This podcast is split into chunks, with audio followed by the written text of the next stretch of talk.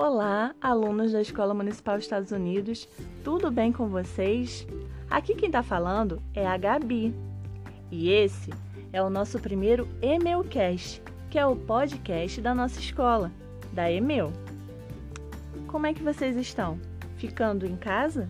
Lavando as mãos? Então, eu estou aqui para contar para vocês uma história que é muito importante para vocês alunos que estão aprendendo a escrever, mas também para os alunos que já sabem, para que possam valorizar cada vez mais a importância de ler e escrever. Sabia que quanto mais a gente lê, mais a gente aprende? Vou contar para vocês então a história de um leão, mas é um leão que não sabia escrever. Vamos lá? A história do leão que não sabia escrever.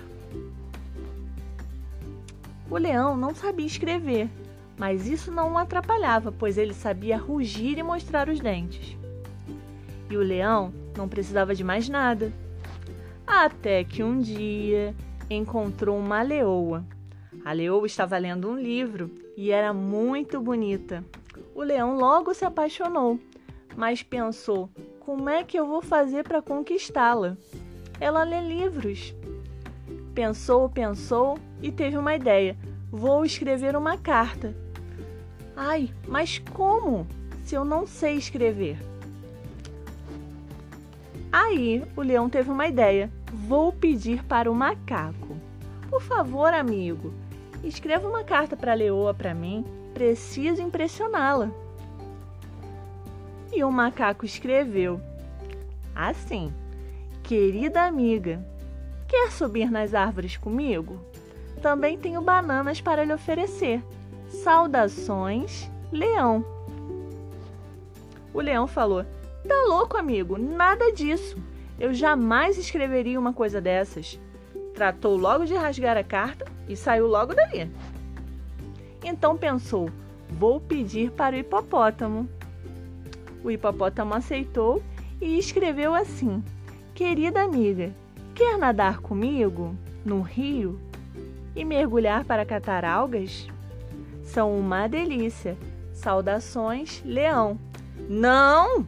Eu jamais escreveria uma coisa dessas. O leão foi pedindo para todos os animais da floresta, mas cada um escrevia do seu jeitinho e o leão estava ficando cada vez mais furioso. O leão pensou: vou pedir para o crocodilo. Mas assim que deu o papel para o crocodilo, o crocodilo comeu o papel, mastigou e jogou fora. Aí o leão teve uma. Ah, agora sim, vai ser minha última tentativa. Vou pedir para o abutre. Essa foi a sua última chance. O abutre pegou e escreveu: Querida amiga, sou o leão e quem manda aqui sou eu. Quero conhecê-la. Ah, o leão ficou todo satisfeito. Agora sim, ele escreveu do jeitinho que eu falaria. Eu realmente mando aqui. O leão ficou tão feliz, mas o abutre continuou. Podemos sobrevoar a selva e tenho carniça para lhe oferecer. É uma delícia. Saudações, leão. O leão ficou enfurecido e começou a rugir: Não, não e não! Três vezes não! Eu diria que ela é muito bonita. Diria que gostaria muito de encontrá-la, só para que ficássemos juntos, para deitarmos juntos debaixo das árvores, olhando para o céu ao entardecer.